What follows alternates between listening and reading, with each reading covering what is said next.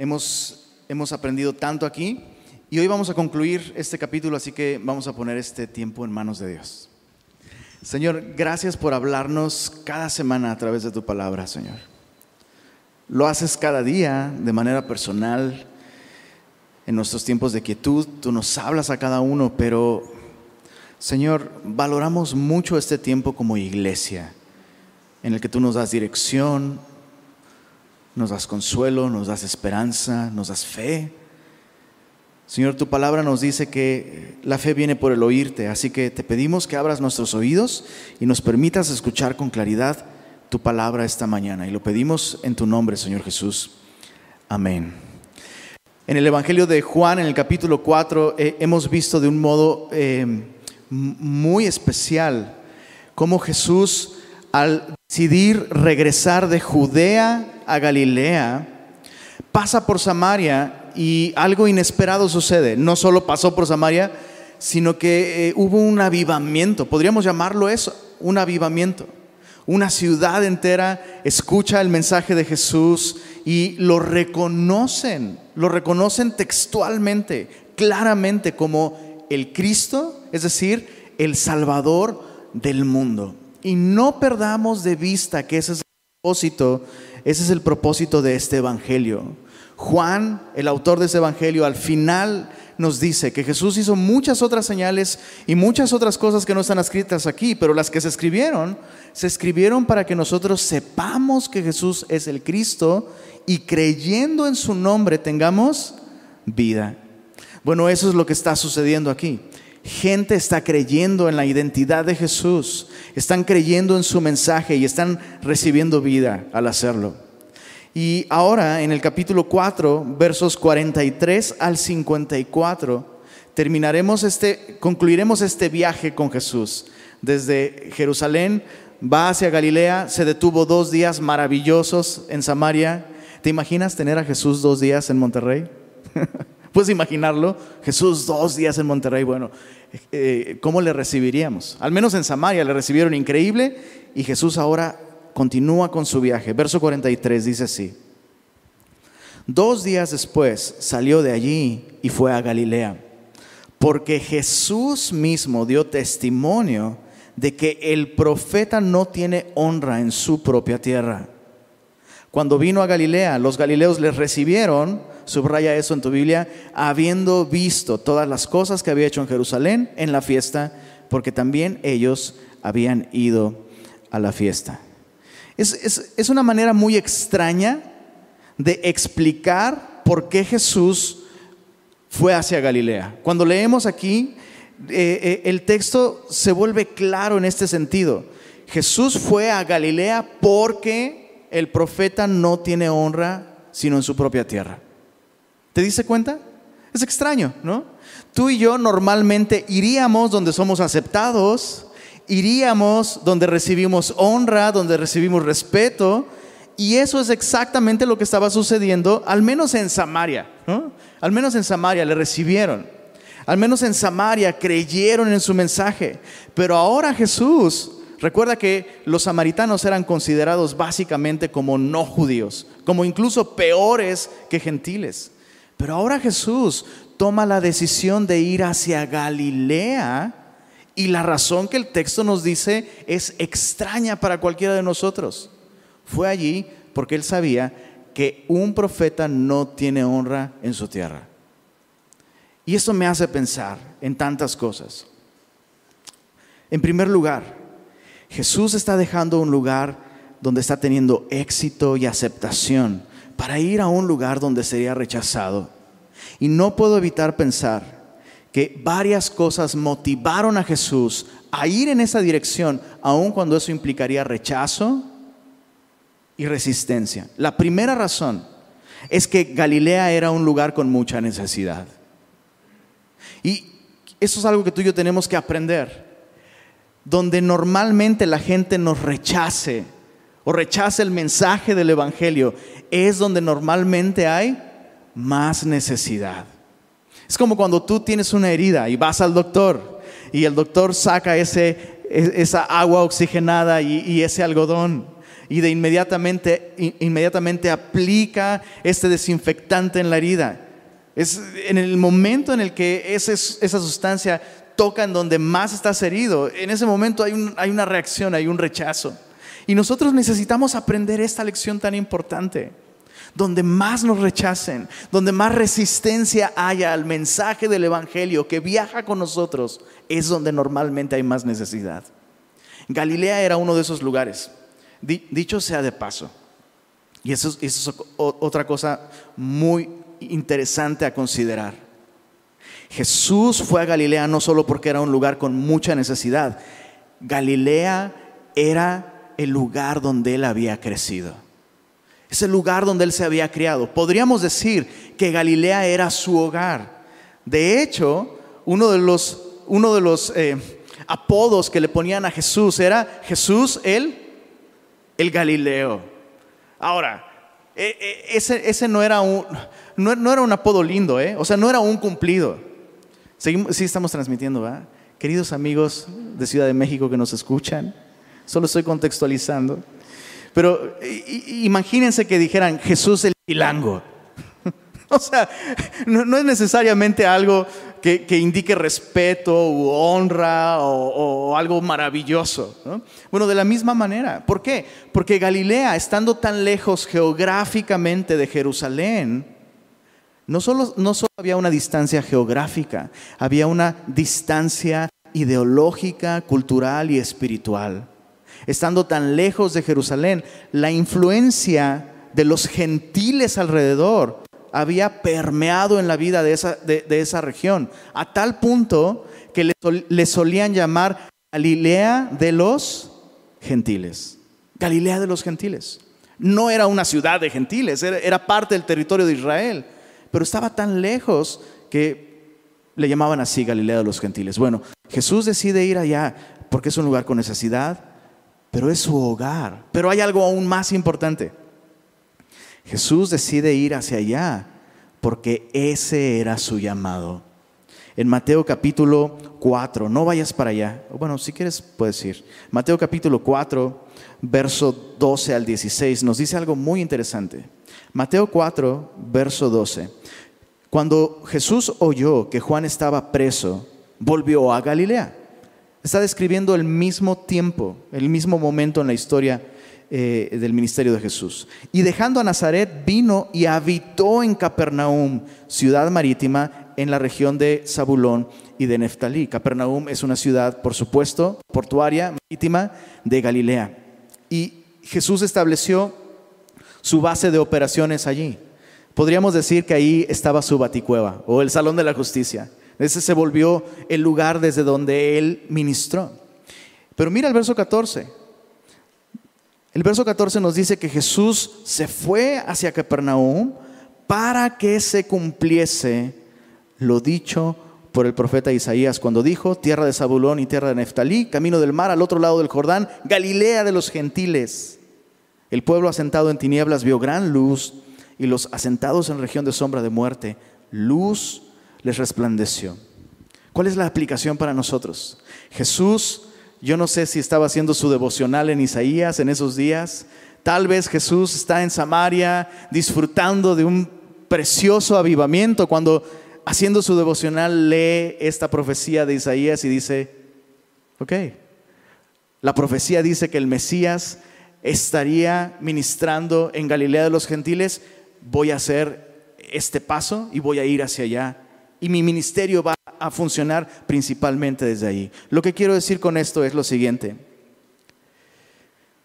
Hay muchas profecías de la Biblia que simplemente predecían lo que iba a suceder. Y humanamente hablando, muchas de esas profecías, humanamente hablando, Jesús no tenía manera de cumplirlas. No tenía manera de controlarlas. Por ponerte un ejemplo, Jesús no podría controlar quiénes serían sus padres. Humanamente hablando, ¿entiendes lo que estoy diciendo? No tendría manera de controlarlo. Humanamente hablando, no tendría manera de, controlar quién es el que le iba a entregar. Humanamente hablando, no tendría manera de controlar cómo iba a morir. Que lo iban a crucificar en medio de dos criminales. O sea, si lo hubieran crucificado a la izquierda o a la derecha, ya fue. porque la profecía dice específicamente que entre pecadores. No tenía manera de controlar que le iban a sepultar entre ricos, no tenía manera de controlar muchas cosas, humanamente hablando. Pero otras profecías no eran simplemente predictivas, sino orientativas. Y esa es la manera en la que tú y yo necesitamos leer nuestras Biblias. ¿Estás de acuerdo? Venimos a la palabra profética más segura, no simplemente para recibir información sobre las cosas que van a suceder y tener esperanza en que Dios cumple sus promesas, pero muchas partes de la Biblia demandan una acción de nuestra parte para que sean cumplidas. Y eso es lo que sucede cada vez que abrimos nuestra Biblia en las mañanas. Incluso cada vez que como iglesia nos reunimos y abrimos nuestra Biblia. ¿Estás consciente que durante este tiempo Dios nos está dando dirección a ti y a mí? ¿Estás, ¿Estás, consciente de que ese es un tiempo en el que Dios quiere orientarnos para el resto de la semana, para el resto del mes? Cada vez que nos reunimos a leer la palabra profética más segura, Dios está orientándonos. ¿Qué tanto estamos tú y yo respondiendo al mensaje que Dios nos da cada semana? Por eso es que siempre voy a ser un aguerrido defensor de tomar notas. Toma nota. Porque cuando tomas notas es, por lo menos, no vas a olvidar lo que Dios te dijo en domingo. Bueno, Jesús, al, al considerar lo que la escritura dice de él, responde, responde a ello con obediencia, responde a ello tomando decisiones y decide ir a Galilea. Ahora vamos, vamos a, a, avanzar, pero solo recuerda una vez más, el verso 45 nos dice algo interesante sobre la actitud con la que le recibieron en Galilea. Verso 45, cuando vino a Galilea, los galileos le recibieron habiendo visto todas las cosas que había hecho en Jerusalén en la fiesta. Este texto nos explica que la razón por la que en Galilea le recibieron no es por su mensaje, sino por, por sus capacidades sobrenaturales. Es decir, ellos vieron las señales, los milagros, las cosas sobrenaturales que Jesús hizo en Jerusalén. Y esa es la razón por la que le recibieron. No le están recibiendo como Señor, le están recibiendo como un curioso hacedor de milagros que es entretenido, interesante o excitante observar.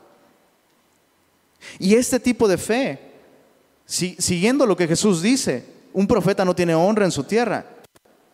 Este tipo de fe no honra a Jesús.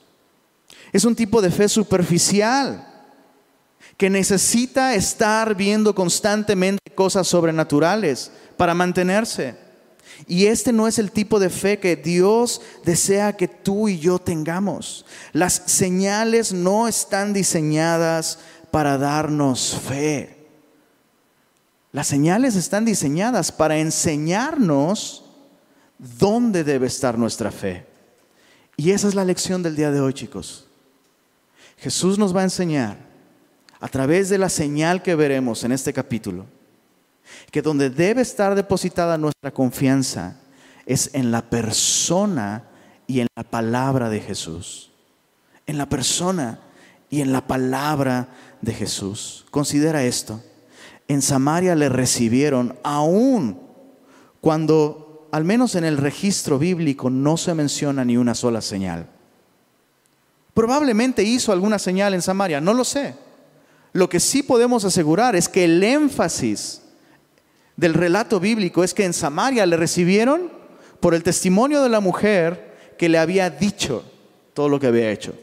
Y después, al escucharle ellos mismos, ya no creyeron solo por la palabra de la mujer, sino creyeron también por la palabra de Jesús.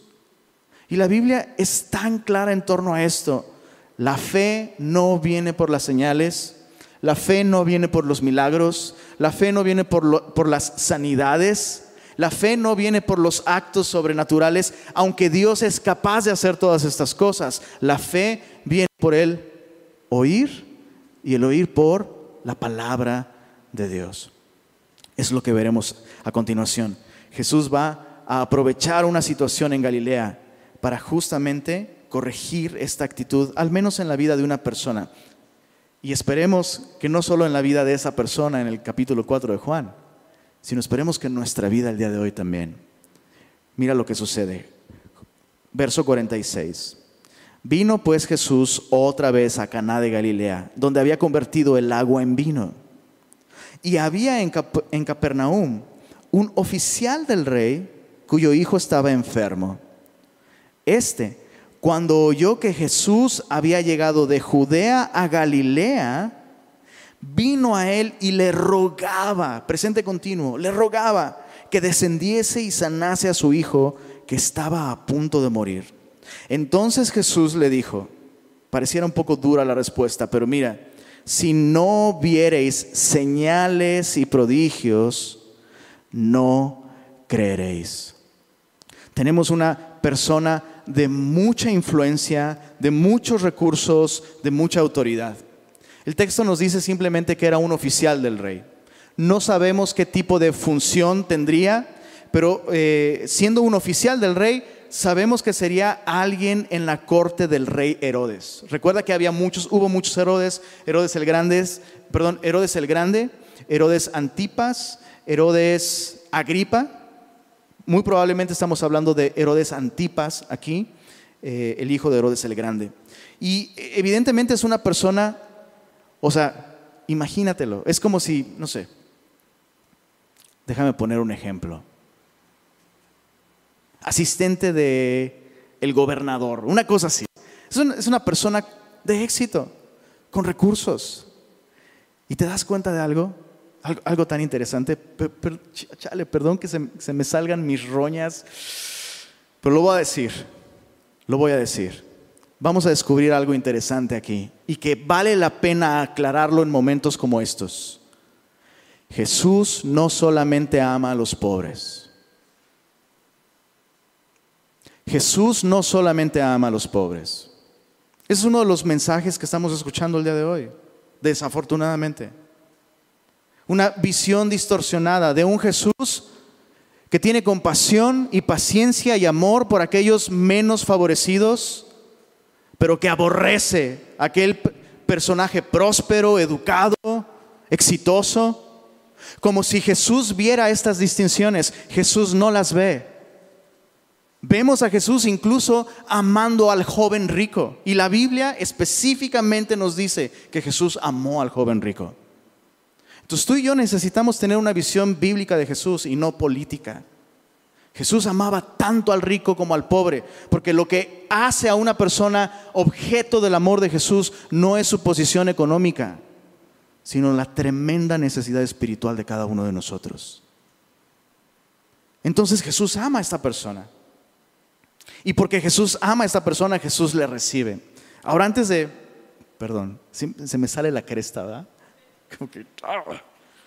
Pero es este el Jesús en el que tú y yo debemos confiar. Es este el Jesús al que tú y yo necesitamos predicar. Más importante, este es el Jesús en el que tú y yo necesitamos creer. El Jesús de la Biblia. Hay un par de cosas que vale la pena meditar en torno a esto. ¿Te das cuenta cómo el éxito, los recursos económicos, la influencia, no te exentan de la tragedia, del dolor y finalmente de la muerte?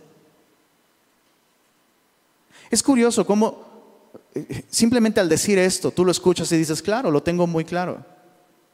Pero a la hora de vivir en la práctica, o sea, realmente en nuestro día a día, seamos muy honestos y muy sinceros.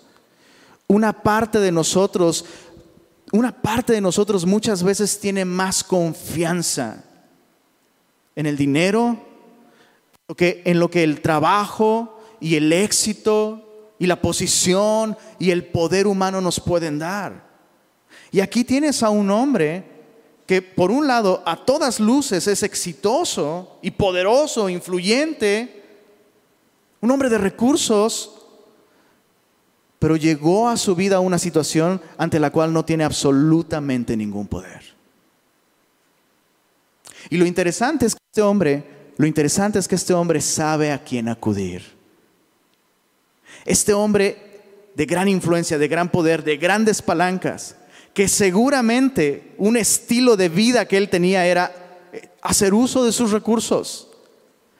Ese día no corrió al palacio, no corrió con Herodes, no, no corrió hacia el ejército, no corrió a su cuenta de banco. Ese día este hombre corrió a Jesús. Y es evidente que este hombre había escuchado ya acerca de Jesús, pero no fue sino hasta que llegó la tragedia y la necesidad a su vida que corrió hacia él. Y quiero aclarar dos cosas con respecto a esto. La primera, no esperes a que llegue la crisis, la enfermedad, la muerte o la tragedia a tu vida para correr a Jesús. No esperes. Es obvio que ese hombre había escuchado ya mucho acerca de Jesús. Pero es la necesidad la que hace que este hombre por fin tome una, tome una decisión y se dirija con todas sus fuerzas hacia Él. Y lo otro que quiero aclarar, lo segundo que quiero aclarar sobre esto es lo siguiente. Siempre puedes venir a Jesús. O sea, yo no quisiera que escucharas esto y dijeras, ah, entonces eso significa que si no busco a Jesús ahora, entonces ni lo busque cuando tenga necesidad. No, no, no significa eso. Me, encanta, a, veces como cristianos decimos algunas cosas que pueden malinterpretarse, algunas veces las decimos de un, de un mal modo. Déjame decirte una de estas cosas que decimos de un mal modo. No busques a Jesús solo cuando tienes necesidad.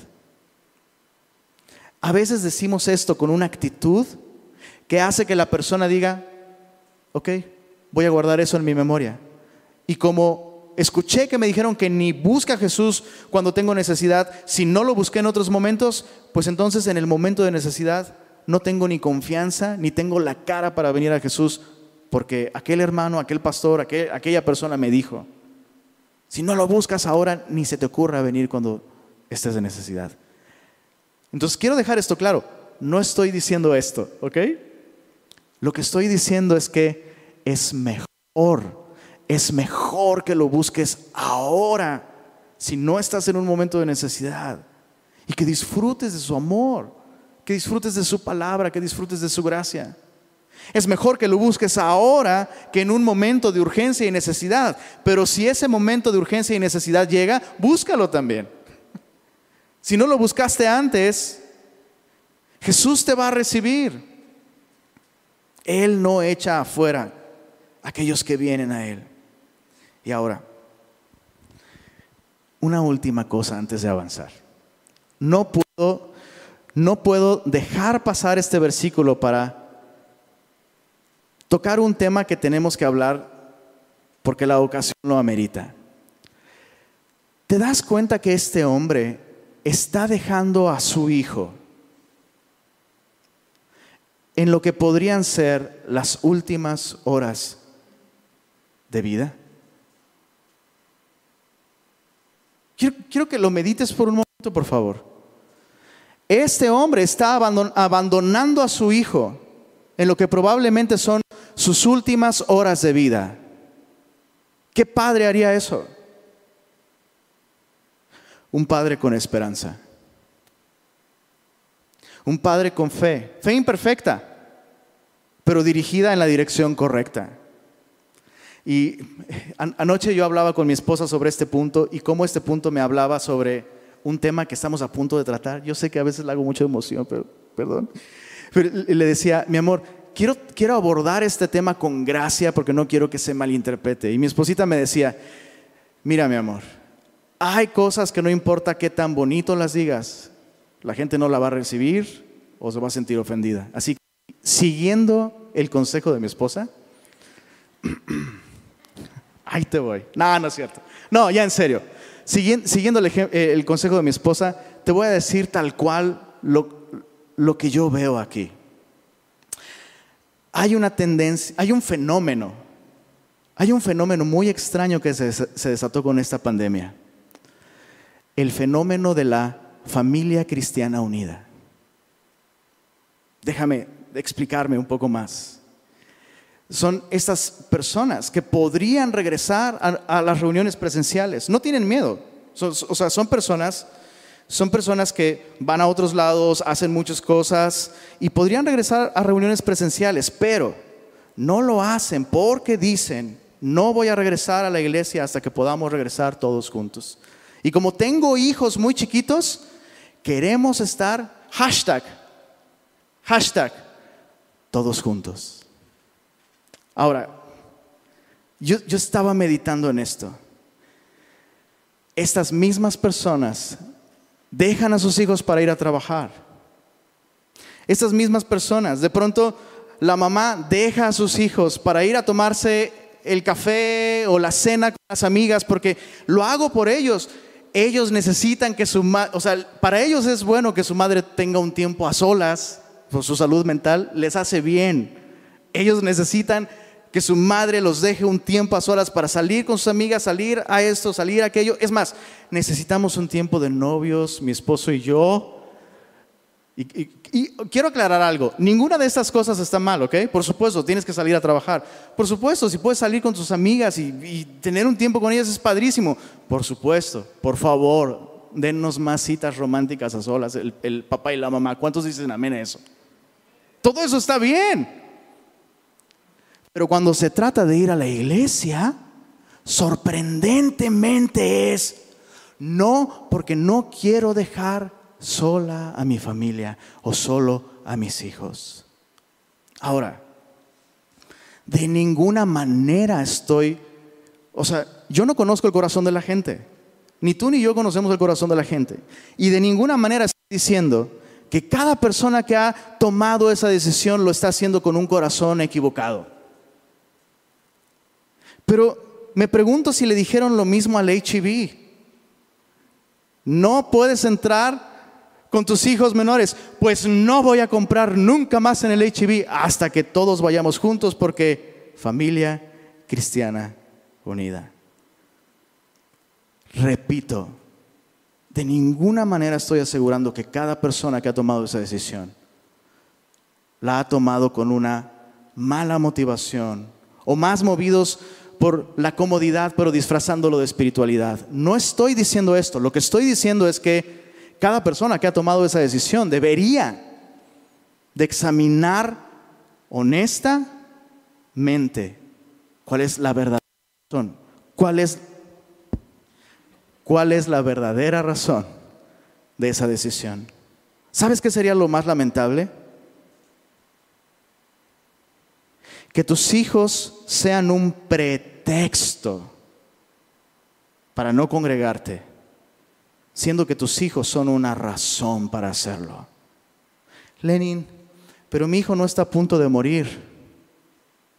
Y yo te diría, tus hijos ya están muriendo. Y les vendría muy bien tener un padre con prioridades correctas que les enseña a sus hijos a correr a Jesús. Hacen falta más padres que le, que, eh, le enseñen a sus hijos, hijo, tú no eres lo más importante en mi vida. Y yo no soy lo que tú más necesitas en tu vida. Lo más importante en la vida es conocer a Jesús y darle a conocer. Y por eso, los domingos, un domingo tu papá no va a estar aquí, y otro domingo tu mamá no va a estar aquí porque necesitamos encontrarnos con Jesús. Es por tu bien. ¿A dónde le estás enseñando a tu hijo a correr con las decisiones que estás tomando en tiempos como estos? Bueno, modo predicador apagado. Continuemos con el modo maestro. Verso 48. Mira la respuesta de Jesús a la petición de este hombre. Si no viereis señales y prodigios, no creeréis. ¿No te encanta el amor con el que Jesús nos hace ver aquello que está mal en nuestra vida? No malinterpretemos las palabras de Jesús. Este no es un reproche o un reclamo de Jesús a este hombre. Es un lamento de Jesús, al ver la condición de, esta fe tan superficial. Una fe que necesita ver cosas extraordinarias para creer. Y muy probablemente Jesús no solo se está refiriendo al Padre, sino a, toda la gente que está viendo esta escena. ¿Cuál es el remedio para esta condición? Escuchar su palabra con fe. Y eso es exactamente lo que va a suceder. Mira aquí, verso 49. Y el oficial del rey dijo, Señor, desciende antes que mi hijo muera. No es que este hombre está ignorando lo que Jesús está diciendo. No es que este hombre está desechando las palabras de Jesús. Simplemente este hombre está expresando su confianza en el poder de Jesús para hacer algo en la vida de su hijo. Mira la respuesta de Jesús en el verso 50. Jesús le dijo, ve, tu hijo vive. Tenemos que hacer un alto ahí. Ponte en los zapatos de este padre. Ponte en los zapatos de este papá. Jesús no bajó con él. Jesús no levantó sus manos. Jesús no hizo una oración. O no sé, tú, esperarías alguna evidencia de que Él hizo algo. Un momento Jedi, invocar la fuerza, lo que sea. algo. Pero Jesús simplemente le dice, ve, tu hijo vive. Leon Morris dice lo siguiente sobre esto. La palabra de Jesús, las palabras de Jesús se convirtieron en una dura prueba para este padre. Al hombre no le dio ninguna señal. Lo único que le queda al oficial es la palabra de Jesús. Pero eso es suficiente. Eso es suficiente. Eso es justamente lo que Jesús quería enseñarle, no solo a este Padre, no solo a esta multitud, sino a cada uno de nosotros el día de hoy. Su palabra es suficiente. Este hombre llegó a Jesús con una necesidad y con un plan de acción. ¿Cuántas veces tú y yo oramos así por nuestras necesidades y por nuestros problemas? ¿Te ha pasado? Que tus oraciones o, tus intercesiones, más que oraciones a Dios, son como una junta de trabajo donde tú le explicas a otros lo que hay que hacer. Escuché una risa por ahí, gracias, ya no me siento tan mal, ¿no? Doblas tu rodilla, Señor, te quiero dar gracias por este día y, aprovechando, Señor, esta, esta situación, no te preocupes, no te preocupes, ya sé exactamente lo que hay que hacer. Y mira, pon atención, Señor, Estuve pensando que la mejor manera de resolver esto, bla, bla, entonces tú vas, tomamos la ruta, camino, nos bajamos a tomar un cafecito y, llegamos a tiempo para que ponga sus manos sobre él y los sanes. Muchas veces llegamos a Jesús con nuestro plan. Ahora eso no indica que no hay fe, pero sí podría indicar una fe que necesita crecer. ¿Qué hacemos? Cuando Jesús no contesta nuestras oraciones del modo en que pensamos. Puede revelar si nuestra fe está creciendo o no está creciendo. ¿Qué hacemos cuando Jesús responde a nuestras necesidades, pero no del modo en el que nosotros anticipábamos? Quiero, quiero que medites en esto. Vamos a ver los rasgos de una fe que crece en la vida de este hombre. Pero quiero hacerte un par de preguntas primero. ¿Qué pasos requirieron más fe para este hombre? ¿Los pasos de camino hacia Jesús, abandonando a su hijo para ir con él y rogarle por su hijo? ¿O los pasos de regreso sin Jesús?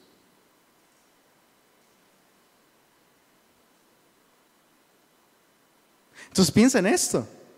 Jesús no desciende con él porque desea estimular su fe para que crezca. Y con mucha frecuencia esto va a pasar especialmente, especialmente en nuestras oraciones. Cuando le pedimos al Señor que haga algo de cierta manera y Jesús responde a nuestra necesidad, pero no responde como nosotros siempre pensamos. Y tú y yo tenemos que aceptar esto. No siempre que pedimos sanidad, Dios va a responder con sanidad. No siempre que estamos en problemas económicos o sin trabajo, Dios va a responder con trabajo o con dinero. Y esos escenarios no solo son un estímulo para que nuestra fe crezca, pueden ser un buen indicador de si nuestra fe está creciendo. Mira, mira lo que hace este hombre. Verso 40 y, perdóname, verso 50. Jesús le dijo, ve, tu hijo vive. Y el hombre creyó la palabra que Jesús le dijo y se fue. Cuando ya él descendía, sus siervos salieron a recibirle y le dieron nuevas diciendo, tu hijo vive. Entonces él les preguntó, ¿a qué hora había comenzado a estar mejor? Y le dijeron, ayer a las siete le dejó la fiebre. Subraya esa, esa pequeña palabra ayer, porque eso nos va a enseñar muchas cosas. Verso 53, el padre entonces entendió que aquella era la hora en que Jesús le había dicho, tu hijo vive. Y mira lo que dice a continuación. Y subráyalo también. Ya subraya todo el capítulo. Y creyó él con toda su casa. Esta segunda señal hizo Jesús cuando fue de Judea a Galilea. Qué hermoso despliegue de una fe que crece. Este hombre regresó sin Jesús. Y a cada paso que daba de regreso a su casa, su fe crecía. Vemos tres características de una fe que crece, de una fe correcta, de una fe depositada en la palabra de Jesús, en la persona de Jesús. Primer rasgo, la fe verdadera trae descanso. La fe verdadera trae descanso. Hay un detalle que, te pedí que observaras. Cuando se encontró con sus siervos, los siervos le dijeron, ayer le dejó la fiebre. ¿Y sabes qué es, qué es interesante? La distancia entre Caná de Galilea y Capernaum es de aproximadamente 30 kilómetros. Aproximadamente 30 kilómetros. Algunos, algunos están haciendo las cuentas en su mente y dicen, sí me lo he hecho corriendo. Especialmente si mi hijo está enfermo. ¿Qué es lo que harías tú? Ahora, este es un hombre con recursos. O sea, te aseguro que llegó, te aseguro que llegó a Caná de Galilea en su troca o el equivalente de la época. ¿Qué son 30 kilómetros de regreso? No son nada. Algunos dicen, bueno, es que depende de la hora. Dice, ayer a las 7 le dejó la fiebre y él entendió que esa fue la hora en la que Jesús le dijo, ve, tu hijo vive. Y unos dicen, bueno, si, si Juan está usando la medición judía del tiempo, las siete serían la una de la tarde. Entonces le daría tiempo volver. Pero probablemente está usando el horario romano, dicen otros. Entonces serían las siete de la noche. Pero digo, ¿qué estos comentaristas bíblicos no son padres? O sea, si tu hijo estuvo a punto de morir y Jesús te dice, ve, tu hijo vive, aun si fueran las 11 de la noche, ¿qué es lo que tú harías? Regresarías corriendo.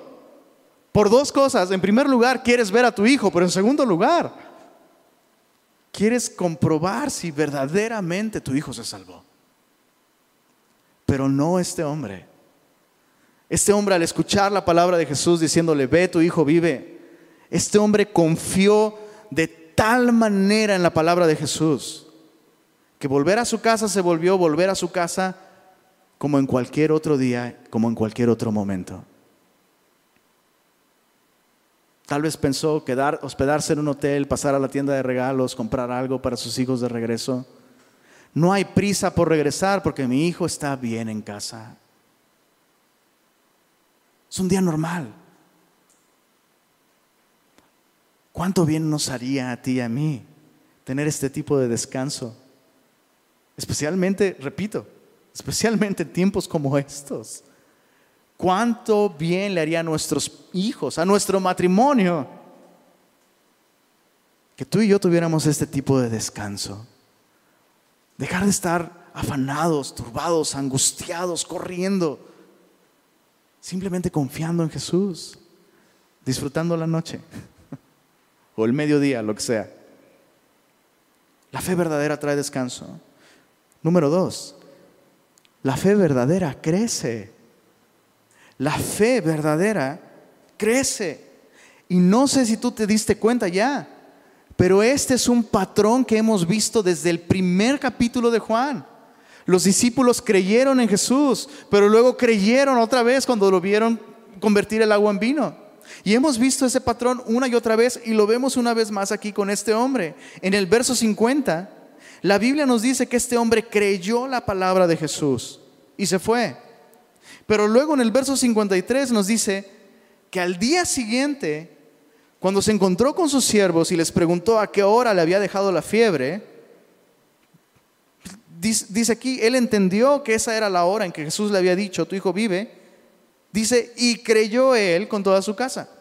Entonces, ¿cuándo creyó? ¿En el verso 50 o en el verso 53?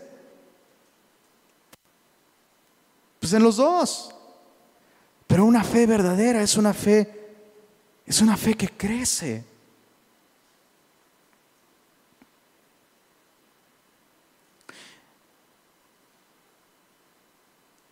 Este hombre al ver a su hijo sano, sin lugar a dudas, tomó tiempo, tomó tiempo para sentarse y meditar en lo que acababa de suceder. Y esa es una de las maneras en las que nuestra fe crece. Cuando tú y yo no, no solamente recibimos las bendiciones y las damos por sentado. Salió el sol un día más. Dios respondió una oración más. Dios suplió otra vez una necesidad y listo.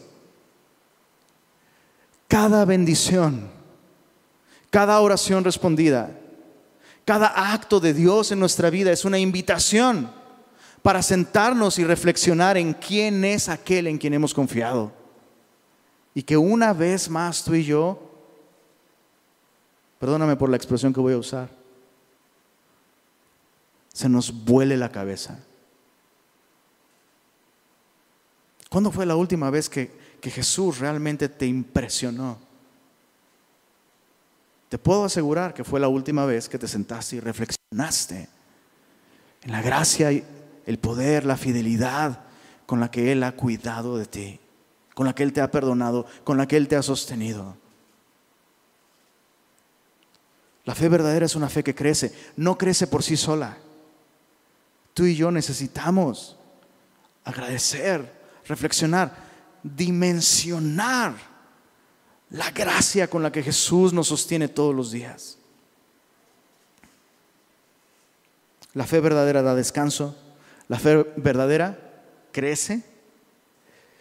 Y el último rasgo es tan hermoso. La fe verdadera es contagiosa. La fe verdadera es contagiosa. Me atrevo a decir que más contagiosa que el COVID. Mucho más contagiosa. Mira lo que dice el verso 53. Perdóname. Sí, verso 53. Y creyó él, ¿qué dice ahí? Con toda su casa. Ojo, ¿qué fue lo mejor que le pasó a ese niño? ¿Haber sanado de la enfermedad? No. Haber recibido un nuevo papá. Un papá que confiaba en Jesús. Un papá que creía en Jesús. Te aseguro que las prioridades de este hombre, las conversaciones, las conversaciones en su mesa a la hora de cenar, sus fines de semana cambiaron. Y como un resultado de este hombre que se había encontrado con Jesús y había creído en su palabra, como un resultado de eso, ahora toda su familia, toda su casa, incluyendo este jovencito, habían creído. Este es un patrón, es, lo común, ¿ok? No, no sucede siempre, pero con mucha frecuencia, si el papá si el papá es un hombre de fe, su familia será una familia de fe. Su casa le seguirá. Y una vez más, papás, necesitamos ser hombres de verdad. Y no estoy hablando de testosterona y que te metas al gym y te dejes la barba. No estoy hablando de eso. Estoy hablando, estoy hablando de ser hombres que son capaces de reconocer su incompetencia, reconocer su debilidad y correr a Jesús y enseñarle a su familia a correr a Jesús. ¿Qué es lo que nos enseña esta señal? Jesús, Jesús, eh, perdón, Juan dice, Jesús hizo esta segunda señal en Caná de Galilea. Y Juan le da este término a los milagros de Jesús, señal, porque las señales apuntan a algo. Están diseñadas para transmitir un mensaje, para enseñarnos algo. ¿Qué es lo que esta señal nos enseña? Estuve leyendo algunos comentarios y me sorprendió ver que algunos dicen, esta señal hace evidente el poder de Jesús para sanar a distancia. Y yo me rasqué la cabeza un poco y dije, o sea, el día de hoy tenemos videollamadas. La última vez que me enfermé, un médico me atendió a distancia y, yo, y no fue Jesús. y no se llamaba Jesús tampoco. Pero esto no es lo que esta señal nos enseña. O sea, claro que Jesús puede sanar a distancia, pero la enseñanza no es que Jesús puede sanar a distancia. La enseñanza es que su palabra es suficiente. Su palabra es suficiente. Y por tanto tú y yo necesitamos correr a Jesús con el deseo de escuchar su palabra y debemos descansar en ella, confiar en ella. Creer en su palabra es lo mejor que le puede pasar a cada uno de nosotros y a nuestras familias también. Señor, gracias por permitirnos escuchar una vez más este llamado tuyo a venir y ver, venir y confiar. El día de hoy, Señor, te pedimos que hagas crecer nuestra fe, que nos ayudes, Señor. Si nuestra fe es una fe superficial, por favor, Señor, Dirige nuestro corazón a confiar en ti, no por lo que tú puedes hacer, sino por quién eres tú. Tú eres el Cristo, el Salvador del mundo. Tu palabra es suficiente para nuestra vida entera, para nuestra necesidad. Haz de cada uno de nosotros personas que descansan personas que contagian este tipo de fe. Lo pedimos en tu nombre, Señor Jesús. Amén.